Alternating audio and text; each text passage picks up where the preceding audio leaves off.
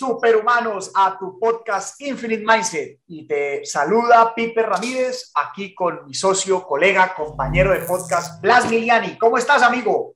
Mi querido Pipe, excelente, súper contento, de verdad muy, muy feliz. Cada día que hacemos un podcast me siento que aportamos y disminuimos, contribuimos a disminuir la brecha de conocimiento entre lo que es futurismo, biohacking y todas estas tendencias que ayudan a mejorar la calidad de vida.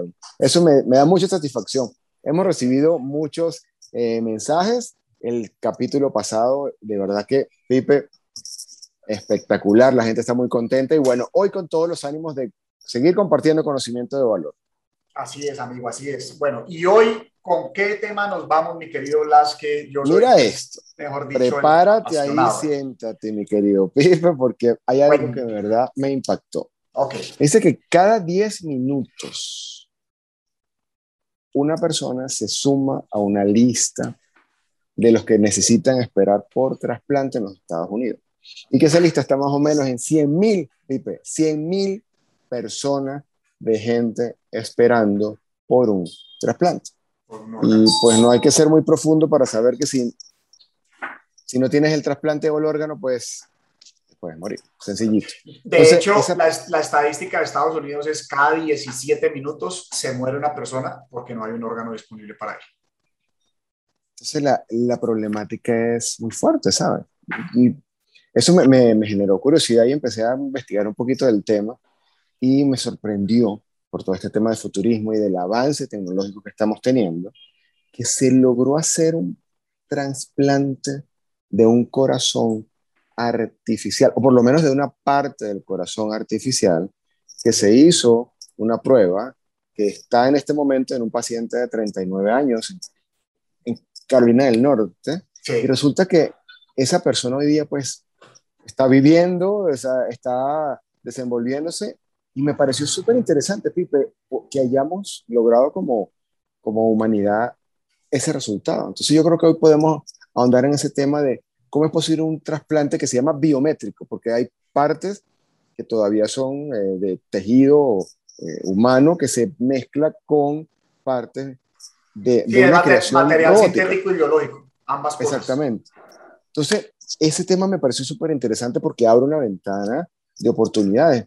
No con esto queremos decir de que le vamos a reemplazar los órganos en, este instante a todo el mundo como una llanta de repuesto, pero de repente ese que está en la lista de 100.000, que no está de todos los primeros, se le puede colocar un órgano, ¿sí? Y ese órgano le puede permitir llegar a conseguir a ese donante más adelante. Entonces, me parece un tema interesante para tocar hoy.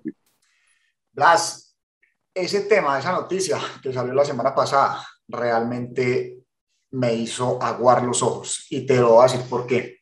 Porque desde que estoy bien, bien profundo en estos temas, una de las cosas, hablando de, todos los temas de tecnologías exponenciales, futurismo, pues tú sabes que uno de los que más también me apasionó a mí fue lo de longevidad, biotecnología. Entonces, desde el 2015, obviamente yo estaba viendo eh, todas estas cosas que estaban en pruebas en laboratorio y yo le decía a la gente, no, es que claro que sí vamos a poder vivir 184 porque es que fíjate, en el 2030 ya cambiarle un órgano a una persona va a ser como cambiarle un repuesto a un vehículo. Obviamente siempre todo empieza más allá de, de, de, de como lo veamos así de simple y no es cambiárselo por cambiárselo, obviamente porque haya una situación, pues como tú bien lo explicaste, venimos con personas que tienen por problemas de salud o por problemas genéticos o por lo que sea, pues mal funcionamiento en un corazón, en un páncreas, en un hígado, etc. Entonces, esta noticia, entonces yo venía, eh, eh mencionaba eso desde el 2015 que sí iba a ser viable. Sin embargo, la gente dice, pues la mayoría de la gente ah. dice, este está loco. Así de sencillo. Ajá, tal cual, tal cual, así es. Así es que ha sido un triunfo de la Universidad de Duke Además, que esto es una compañía francesa que ya el año pasado lo había aprobado la FDA, ya la FDA, que es la que regula todos estos temas de salud, le había dicho, ok, vía libre para hacer esa operación. Obviamente tendría que cumplirse unas eh, condiciones específicas, eh, como la de eh, que este, este, las condiciones que tenía este señor de 39 años eh, y llegó y se dio, entonces claro, ya todo estaba preparado, pues todo era por medio de la Universidad de Duke, allá en North Carolina, de manera que fue el primer trasplante de corazón efectivo, teniendo en cuenta que es un corazón de materiales sintéticos y biológicos. Y como tú también lo explicaste, son materiales eh, biológicos de tejidos, de células madres y sintético, pues ciertas partes que obviamente se tienen que desarrollar para poder compactar todo este órgano. Así es que esto ha sido un triunfo para la humanidad, Blas. Este hombre está vivito y coleando, o sea, la efectividad de un corazón se prueba en las primeras horas de si fue eh, eh, funcional o no. Es uno de los procesos más difíciles, imagínate, reemplazar el corazón, o sea, lo que nos bombea sangre y nos mantiene vivos. Así es que, hermano, esto es un triunfo para la, para la humanidad que hay que celebrar. Fíjate que con, con, lo de las condiciones dadas, ¿no? Él había ingresado para hacerle un bypass normal como el que es rutinario hoy día en, la, en la, práctica médica, pero llegó un momento en que estaba eh, su cuadro tan complicado que ya el bypass era inviable.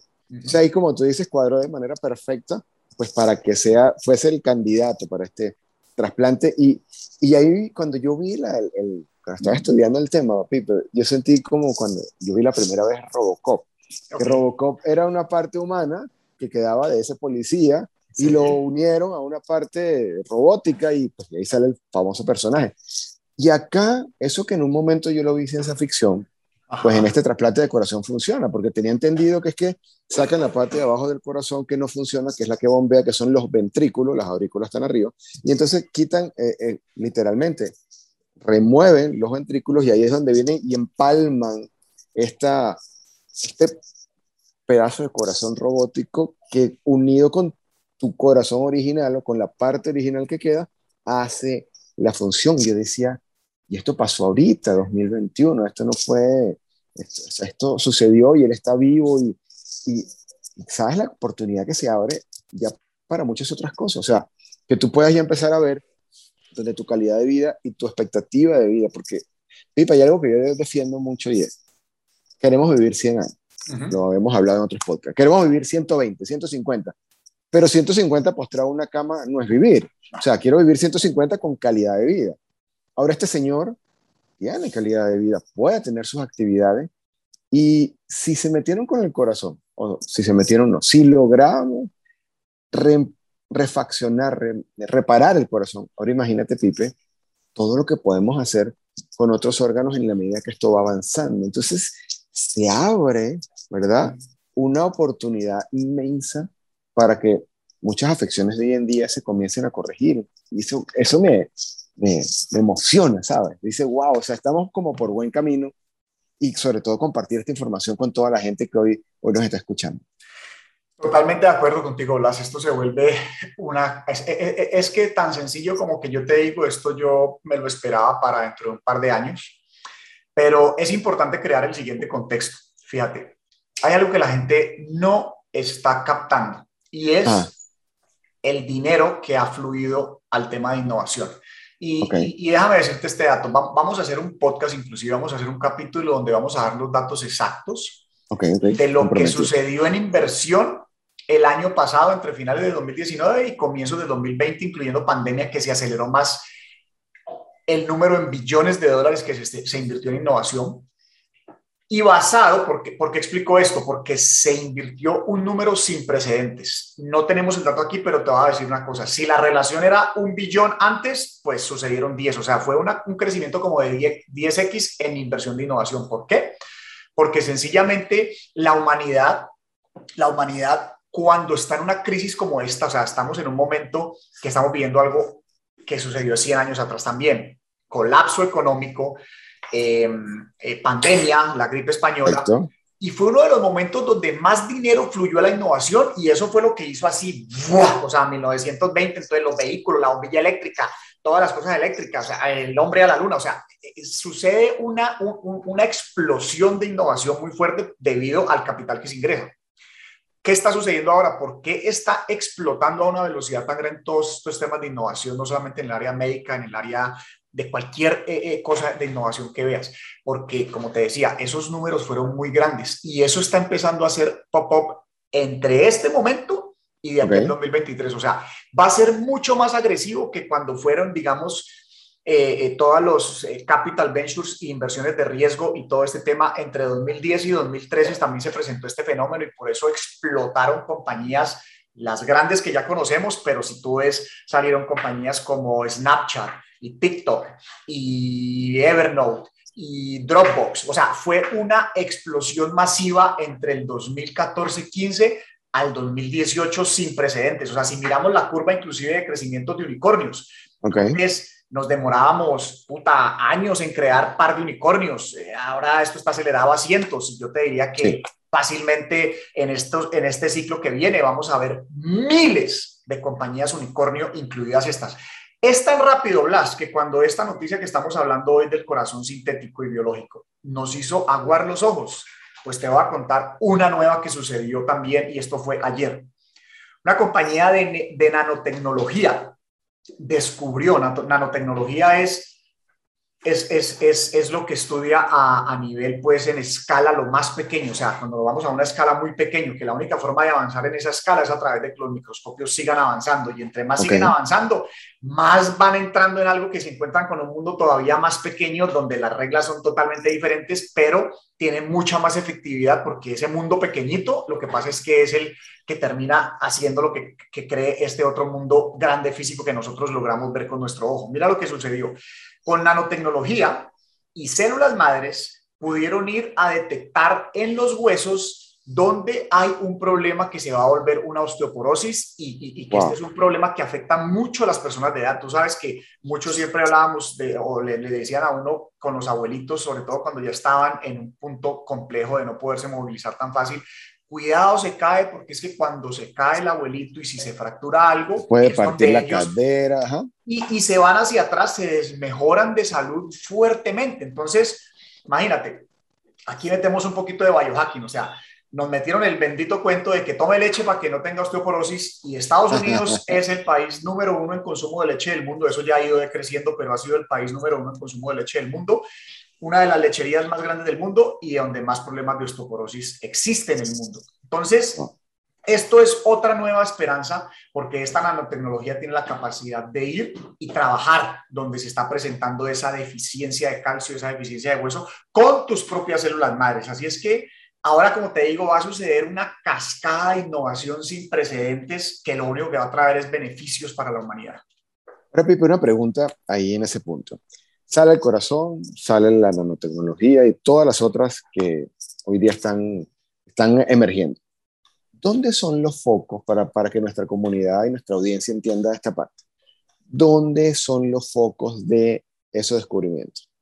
O sea, ¿dónde están los principales ya se, llámese personas, grupos, universidades que se dedican a generar esta innovación. ¿Dónde están ellos? Ah. Bueno, definitivamente la mayor concentración está en los Estados Unidos, sobre todo en el área de California y China. Sí. Esos son los dos países de mayor concentración de, de tecnología a una velocidad sin precedentes. Sin embargo, mira, por ejemplo, el tema del corazón. Fue una compañía francesa, o sea, aisladamente existen otras compañías. Ahora, fíjate, una compañía francesa, pero lo, lo ejecutó en territorio americano. Ajá, correcto. Definitivamente, definitivamente China y Estados Unidos lideran esto. Yo te diría que en este momento en innovación China lidera más porque China ha sido más abierto eh, dentro de su gobierno autoritarista. Ellos han sido más abiertos a que la tecnología siga innovando y creciendo. Estados Unidos no ha entrado en regulación, entonces a veces frenan mucho la, la, la misma innovación que, que, que, que, nace de acá, la frenan mucho. Entonces aquí más es un tema de regulaciones, pero son los dos países donde más está concentrado esto. Y si hemos logrado hasta ahorita el corazón, la nanotecnología, ¿qué viene, Pipe? ¿Cuál sería el siguiente paso? ¿Hacia dónde vamos? O sea, Mira, ¿hacia dónde vamos con este tema? Eh, eh, esto es lo que se vuelve un tema un poco controversial porque de cierta manera, si lo piensas a 30, 50 años, nosotros podemos llegar a ser seres inmortales. Y aquí es donde la gente se friquea. ¿Por qué? Sí. Porque cuando logramos trasladar toda esta información digital, y esta información digital yo la coloco en un avatar que simplemente sigo cambiando piezas como si estuviera cambiando repuestos de un carro, pues sí. me puedo conservar en la eternidad. Entonces, para mí el avance bonito, ¿cuál es? Tú hablabas de calidad de vida, o sea, para mí no tiene sentido la vida si no hay calidad, o sea, cuando, Total, yo tenía, cuando yo tuve una situación en la espalda de un tumor, por los 20 días antes de la cirugía, te lo juro, Blas, entre amigos y aquí a la audiencia soy vulnerable y lo cuento, yo decía, si esta es la, si yo tengo que vivir con este dolor, prefiero no vivir. Un dolor de un tumor, obviamente era un dolor súper intenso que me hacía llorar todos los días. Entonces, esto es muy prometedor, o sea, saber que tenemos a la mano todas estas nuevas tecnologías para que la gente viva con su calidad de vida. Y el día que ya decidiste irte de esta tierra, que sea así, de ipso facto, no porque te envejeciste y se te acabó la máquina y no teníamos la suficiente tecnología para estar en toda la, la, vitalidad del caso. Ahora, fíjate, también ahondando un poquito, ¿no? Digamos que estos son reemplazos, ¿sí? Y dicen que es una de las R que hay en, en, toda esta innovación, pero también viene otra R que no, que no es cambiar, sino como rejuvenecer. Y es ahí, y ahí hay mucha tela que cortar porque pues muchos nos queremos envejecer y, y queremos como ponerle un alto al reloj biológico y incluso echarlo para atrás. Entonces, en la parte de rejuvenecer vienen muchas tecnologías también, que si las células madre, que si generación espontánea de órganos, ¿sí? A partir de células madre. Esta, esa parte de rejuvenecer usando la sangre y usando los genes, ¿cómo está esa parte hoy día? Esa parte ya está comprobada. Uno de mis mentores de biohacking que ha tenido mayor efectividad en rejuvenecimiento celular. Y partamos de dos cosas, tú lo dijiste muy bien. La edad cronológica es la que tienes por la fecha en que te pusieron que naciste y lo que tienes actualmente hoy. Esa es tu edad cronológica. Tu edad biológica se puede medir en tus células. Okay. Entonces, Ben Griffith, él está, creo que alrededor de los 50 años, déjame no equivocarme en esto porque quiero ser muy preciso, pero estoy casi seguro que Ben Griffith que es un biohacker. Aquí lo estoy buscando. Ben Griffith. Aquí dice, tiene, él tiene 40 años. Ok, sí, correcto. Si mal no estoy, su edad biológica está alrededor de los 30 o 32 años. Ok. Este es un biohacker, pero mejor dicho, súper pro. O sea, vive inclusive eh, eh, en, en, un sitio, o sea, en campo abierto, casa, sus animales. Bueno, este es el, el, extremo, obviamente, piscina de hielo, o sea, frío, pero lo que te quiero decir es, esto es posible no solamente porque estoy mostrando el caso de una persona, este es el señor Ben Griffith, y se ve como de 32. Pero además, este es un tema que venía validando mucho el doctor David Sinclair, que es otro de mis grandes maestros, que tiene un libro que se llama eh, Lifespan, eh, Why We... Why we Why We Get Sick, no, perdón, este es el de Life Spam, es ¿por qué nosotros envejecemos? Why We Get Old. Entonces, eh, David Sinclair, David Sinclair debe estar alrededor de los 50 años. Él no ha revelado su edad eh, eh, biológica, pero también está muy por debajo, o no la ha escuchado, pero está muy por debajo de eso. Pero él validó esto en laboratorio, no solo con ratones, pero también por muchísimos años, por más de 20 años, con células. Él, él se pudo dar cuenta cómo las células de la, el jest. El jest es la, eh, hombre, se me, se me fue aquí, el jest es la, la levadura. Las células de la levadura tienen una gran similitud con la célula del ser humano. Entonces, los estudios de David Sinclair se basaron al inicio mucho en estas células y él vio cómo estas células, si las ponían ciertos procesos, ya, ya empezamos a hablar de ellos, en, cierto contexto, cierta epigenética específica hacía que la genética de esas células pudiera reversar en el tiempo. Ese reloj biológico se comprobó. Luego esto vino con los ratoncitos. Tiene un experimento muy famoso y muestran dos ratoncitos y uno se ve que ya está para morirse y el otro se ve perfecto. Pues resulta que el que está para morirse lo ponen en una dieta un poco saludable, sin ejercicio. Tiene seis meses y parece de tres años y el de tres años le hacen un proceso de, de, de reversing después de haber estado los dos en las mismas condiciones y, se ve como si tuviera seis meses. Esto se probó también en caballos. Una yegua que ya no podía eh, eh, eh, criar, empezaron a hacer el proceso para reversar su edad en nivel biológica y pudo volver a quedar preñada y volver a tener otra cría. Entonces, esto es real. Ahora te voy a contar mi caso. Tú sabes que a mí me gusta experimentarlo y, y, probarlo y decirlo con la audiencia para que la gente no crea que esto es un cuento chino por allá traído de ficción. En mi caso, que mi vida fue llena de malos hábitos por prácticamente 40 años, y malos hábitos, se lo digo a la gente, alcohol, drogas, trasnocho, todas las cosas malas que te quieras imaginar, de abusos por muchos años. Obviamente, mi edad biológica no puede estar por debajo de mi edad cronológica, por más de que yo haya empezado este camino muy dedicado hace cinco años. En este momento, mi edad cronológica, estoy, estoy a punto de cumplir 46 años el otro mes, y mi edad biológica me marcó el año pasado 50 años. Ahora, fíjate lo poco preocupado que estoy porque ya tengo el grado de conciencia y sé lo que estoy haciendo. Mi gol es que cuando yo cumpla 50 años, o sea, en cuatro años, sí. es cuatro años, yo tenga mi edad biológica en los 40 años. Esto es una declaración también en público para que veamos que sí se puede. Cuando yo esté en los 50, mi edad biológica esté en los 40. Porque, y lo tengo medido. Ahí me ibas a preguntar, lo tengo medido, yo me hago un examen, este, este, lo tengo, hay diferentes formas, pero este lo tengo por medio de una compañía que se llama Biome, que me hace un estudio dos, tres veces al año de mi bacteria intestinal. Me mandan un kit, eh, eh, saco una muestra de materia fecal, me chuzo el dedito, mando una muestra de sangre, eh, respondo unos cuestionarios y ellos reciben mi información, la procesan en el laboratorio, eh, me dan esa información, pero aparte me dicen exactamente cuáles son los alimentos que yo debería comer basado en mi bacteria intestinal. Mucho creemos que nuestros alimentos que nos caen bien o no nos caen tan bien eh, lo determina nuestro ADN, pero se ha descubierto que la bacteria intestinal tiene su propio ADN y realmente ellas son las que controlan qué es lo que tú quieres que comas. Ese dato está importante, ese sí es una pepita de oro, Pipe. bueno, de, hecho, fíjate una cosa, el doctor Sinclair, que es dentro de los prominentes de Harvard, ¿sí? Él, hay un blog en donde él está relacionado que dice que, la que el envejecimiento es como una enfermedad y debe ser curada.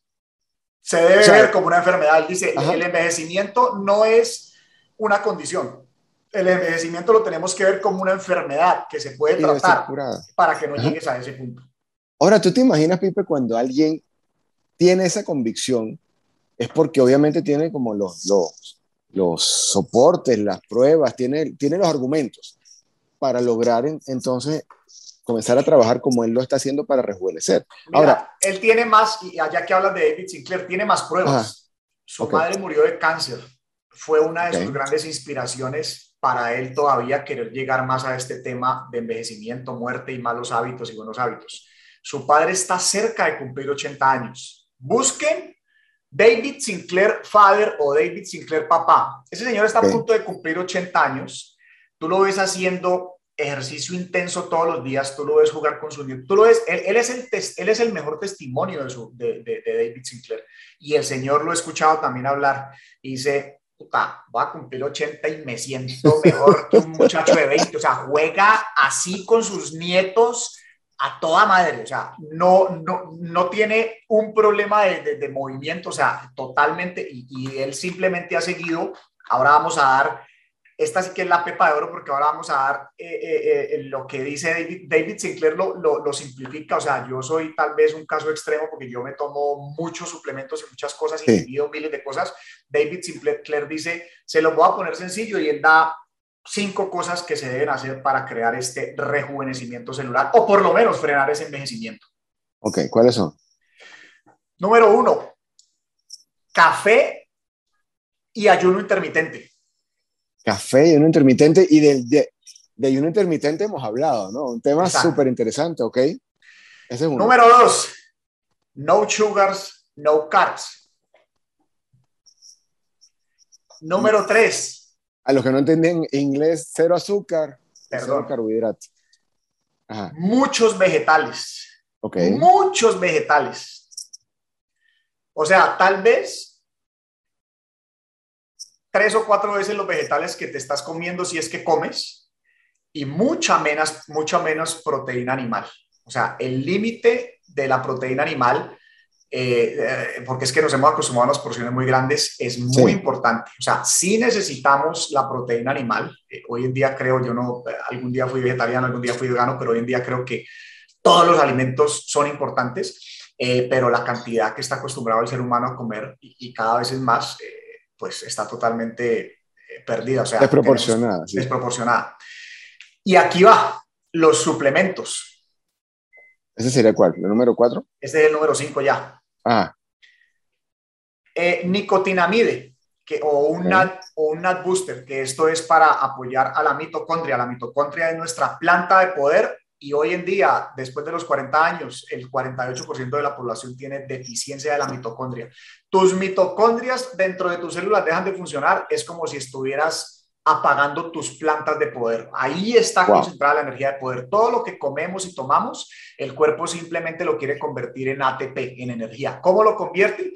Pues el, NAT, el, lo que es la nicotinamide y el NAT booster, el, el, el NMN, tiene todo que ver porque ellos tienen que agarrar todas las, lo mejor que puedan sacar de eso que tú comes, por eso es que la comida es información, y meterlo en la célula para que la mitocondria funcione bien, de acuerdo a la calidad de comida que tú comas. Obviamente, si la comida es información, imagínate cuál es la información de una galleta de estas de chocolate, mugrero, de estas marcas como Oreo o algo así, y cuál es la calidad de lo que es una coliflor. Entonces, eh, ahí es donde tienes que mirar la calidad de información que estás metiendo, porque tu cuerpo, pues, él trabaja con lo que hay. O sea, un barco, ve y mira el, ve y mira el motor de un barco carguero que funciona con ACPM y ve y mira el motor de un avión que funciona con la gasolina más óptima del mundo. O sea, lo es limpiecito, el otro es un mugrero.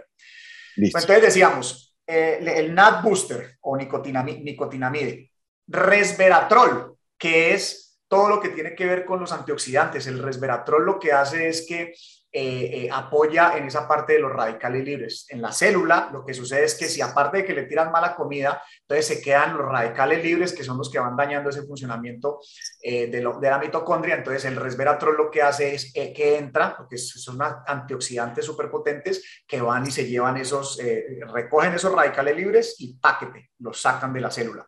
Ok.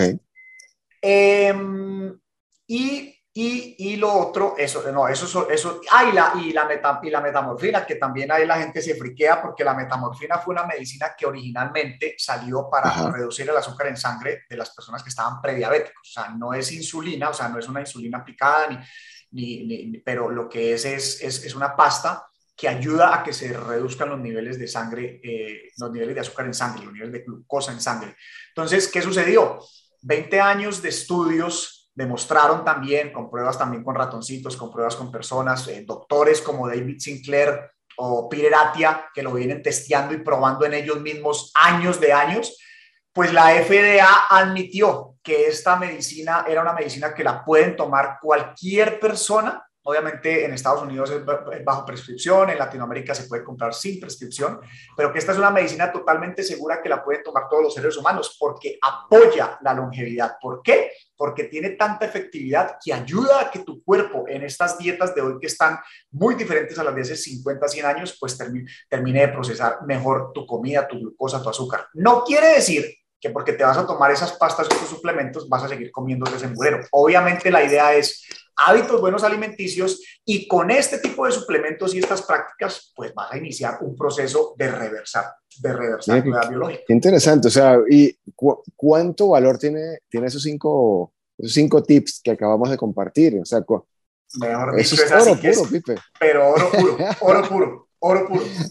Ahora, fíjate una cosa también, ¿no? Hay una, hay un tipo de terapia, ¿sí? Que también tiene que ver con el tema de la longevidad que se empezó a estudiar o desarrollar desde 1980. Y pues de 1980 a la fecha tiene como 40 años de desarrollo, de estudio, y es la terapia de genes, la terapia genética. ¿Cómo es esa terapia, Pipe? O sea, ¿cómo, ¿qué podemos lograr con la terapia genética? ¿Qué podemos corregir? ¿Qué podemos mejorar? ¿Y hacia qué podemos apuntar?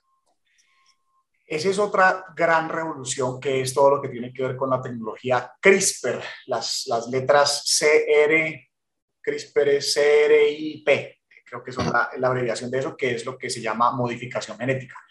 Em, esto fue partió por allá en los 80, de hecho la primera eh, cirugía de modificación genética eh, que fue probada en un niño en Texas, pues el niño murió, entonces eso hizo mucho ruido en toda la comunidad eh, científica y pues obviamente eso sería como algo inmoral. Ahora, hay que entender varias cosas. El niño iba a morir. Eh, o sea, si a mí me dicen eso y yo soy el padre y te digo, o sea, me lo pueden preguntar en ese momento, digo, igual probemos. O sea, si no tengo probabilidades, ¿qué más me da probar? Ahora, todo esto hizo mucho ruido. Eh, eso, se tuvieron que parar las pruebas por muchos años.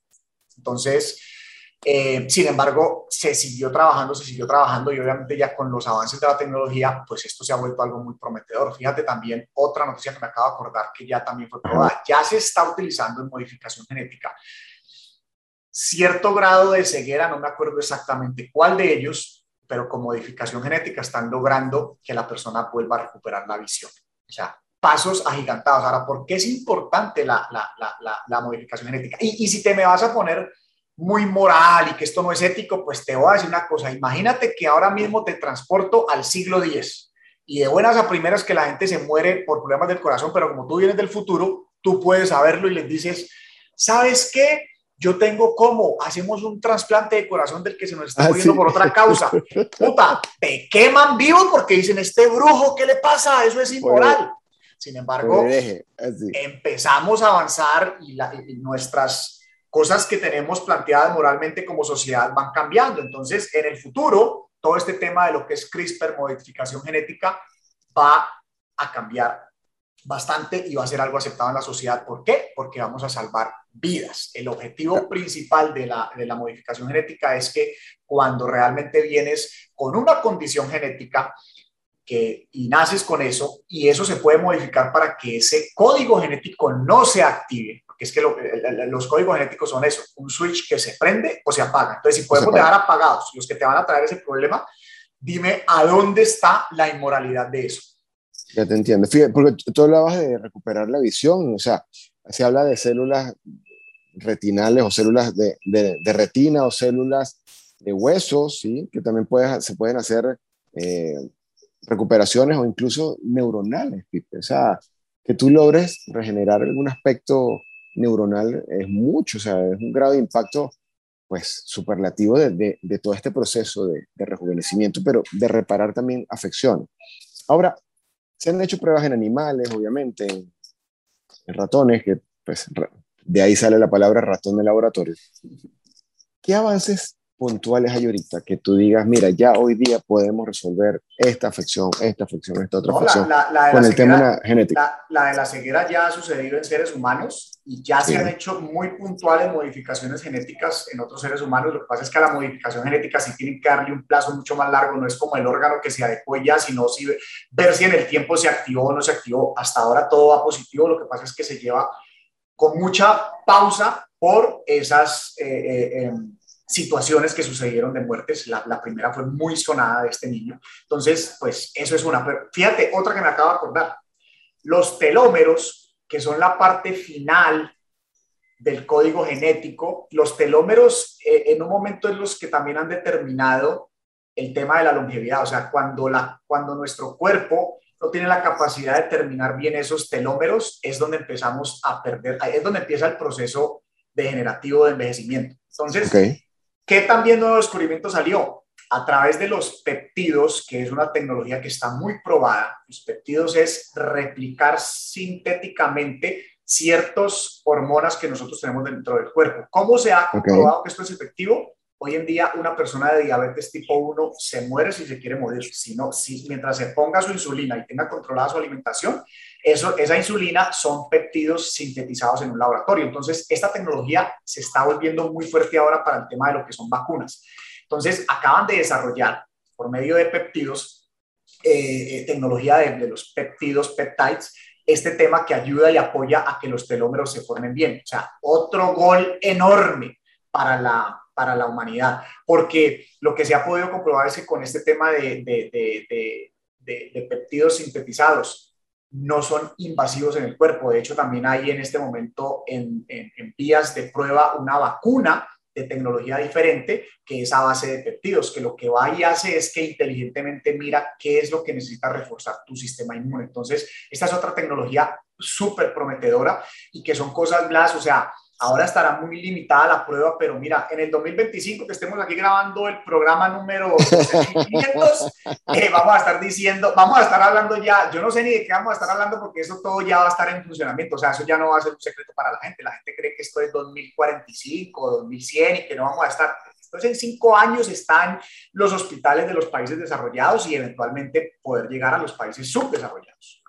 Pipe, entendiendo un poquito y, y colocándoselo a, la audiencia de manera más fácil, podemos decir que la La terapia genética es yo ir como a, de cierta manera, mm, mm, vamos a decir, cambiar, no, ajustar el código, ¿sí? Para eliminar algunas afecciones, o también para buscar un proceso de rejuvenecimiento en la persona. Corrígeme. Perdón, se me fue ahí. ¿Me puede repetir la pregunta? sorry. Hablando de terapia genética es buscar la manera de ajustar, ¿sí? Como la programación a nivel del, del, del genoma, de los genes, para o para reparar algo, en este caso la ceguera, o para buscar procesos de rejuvenecimiento. ¿Es así? Realmente lo que ella trata de hacer es que se activen o se desactiven unos switch. Entonces, cuando ese switch se ha activado, la idea es volver, como decir, al inicio de acá donde estaba bien la cadena y que luego ese switch ahí se quede apagado para que se sigan formando otra vez bien las cadenas genéticas. Perfecto. Ahora, que esas proteínas vayan enganchándose como se tienen que enganchar y no con imperfección. Excelente. Ahora, cuando tú hablas también de la tecnología de reversar eh, la edad, ¿eso aplica a nivel general todo el cuerpo o hay focalizado en ciertos órganos o hoy día el desarrollo va simplemente para cierto tipo de, de, de células o el rejuvenecimiento a nivel general, parte cardíaca, parte gástrica, parte neuronal?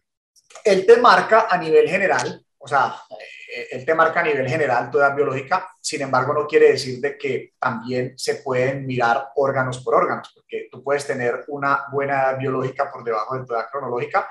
Sí usualmente si estás así, pues quiere decir que todo está sucediendo muy bien en tu vida, entonces no tendría por qué, pero claro, sí se puede mirar órgano por órgano, o sea, se podría mirar específicamente qué está pasando en el hígado, específicamente qué está pasando en el páncreas, específicamente qué está pasando en otra área, pero sí, respondiendo a la pregunta, la edad biológica está basada en un estudio general de tu cuerpo, o sea, tu edad biológica es tanta, tu edad cronológica global, es tanta. Global, ok, perfecto.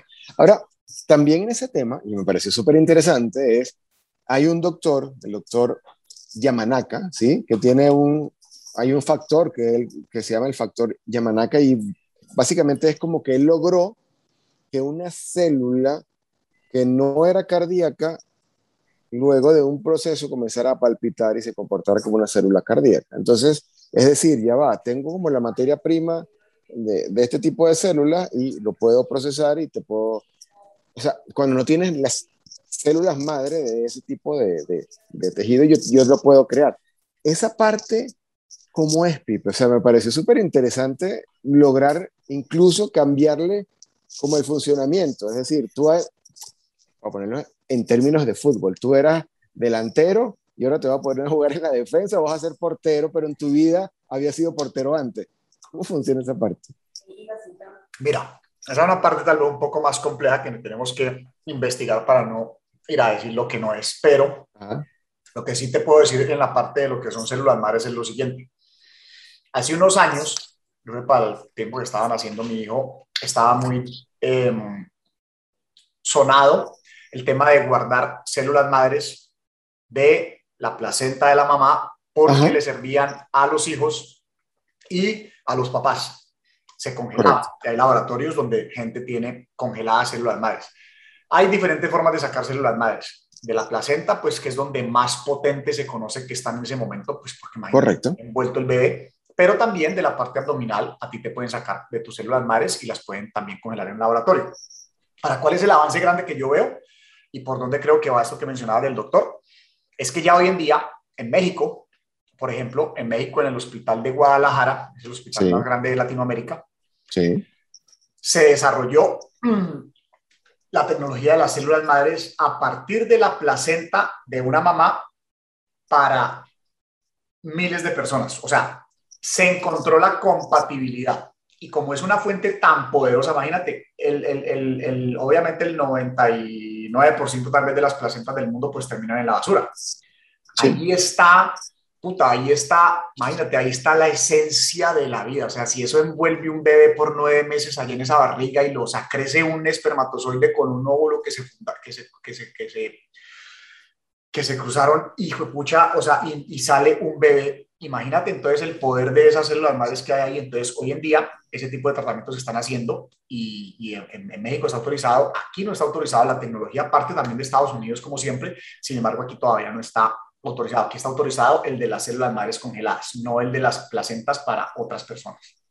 Ok, o sea que digamos ya no es limitativo que si no tomaste la muestra de la placenta ya no lo vas a poder hacer. Ya, Se va a poder hacer perfectamente. Y eso lo que pasa es que cuando te inyectan células madres, cuando te inyectan células madres, pues obviamente eh, eh, lo que pasa es que tienes más capacidad de producir. Eh, nuestro problema es que empezamos a declinar en la producción de células madres. Entonces, entre menos células madres, más difícil se vuelve replicar nuestras células. Entonces, la cadena de los ADN se va volviendo eh, se va degenerando. Entonces, si te aplicas células madre, lo que pasa es que el cuerpo va a tener la suficiente potencia para seguir creando tu cadena de, genética perfectamente. Esa es la idea de las células madres.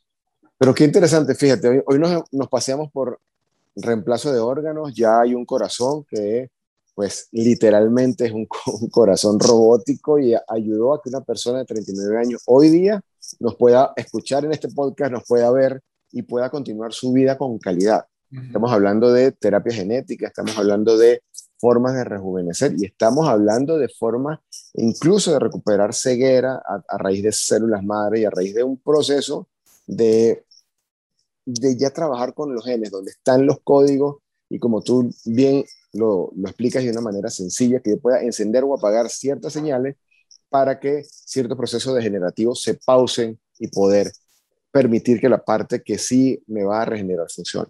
Sí, yo creo que con esta información, Pipe, hoy vamos a dejar pensando mucha gente en positivo de, hmm. de todo lo que podemos lograr, todo lo que podemos alcanzar, de todas las cosas que hoy día se nos presentan como un futuro que de repente ya no es tan futuro, ya, ya es nuestro presente. Así es, así es, amigo. Entonces yo creo, mi querido Pipe, que pues, podemos invitar a compartir hoy esta información a todas las personas que de repente ya no tienen que, creen que el mundo se les acabó y resulta que no, de repente hoy es una nueva puerta y tu mundo apenas comienza con todas estas tecnologías que te van a permitir continuar con calidad de vida y comparte este podcast en particular si tienes a alguien que consideras que le pueda ser útil. Te invitamos a que únete, únete al canal y comparte el canal. Dale a la campanita para que entonces cada vez que salga una información nueva seas tú el primero en conocerlo. Y mi querido Pipe, estamos llegando ya al final de este interesantísimo capítulo del día de hoy. Mi querido Blas, pues nada más que eh, agradecerte nuevamente, agradecerle a toda la audiencia que nos está escuchando, que nos compartan, que nos sigan, que nos den la campanita, que estén muy pendientes de esta información verdaderamente poderosa que estamos comprometidos con llevarla a toda Latinoamérica en español. Es una información que no existe. Pues hermano, nos vemos en el próximo capítulo, mi querido Blas. Claro que sí. Y como tú siempre dices, recuérdense que en este canal vamos de extraordinarios a superhumanos. Nos vemos, pronto, amigo. Claro que sí. Chao, chao. Chao.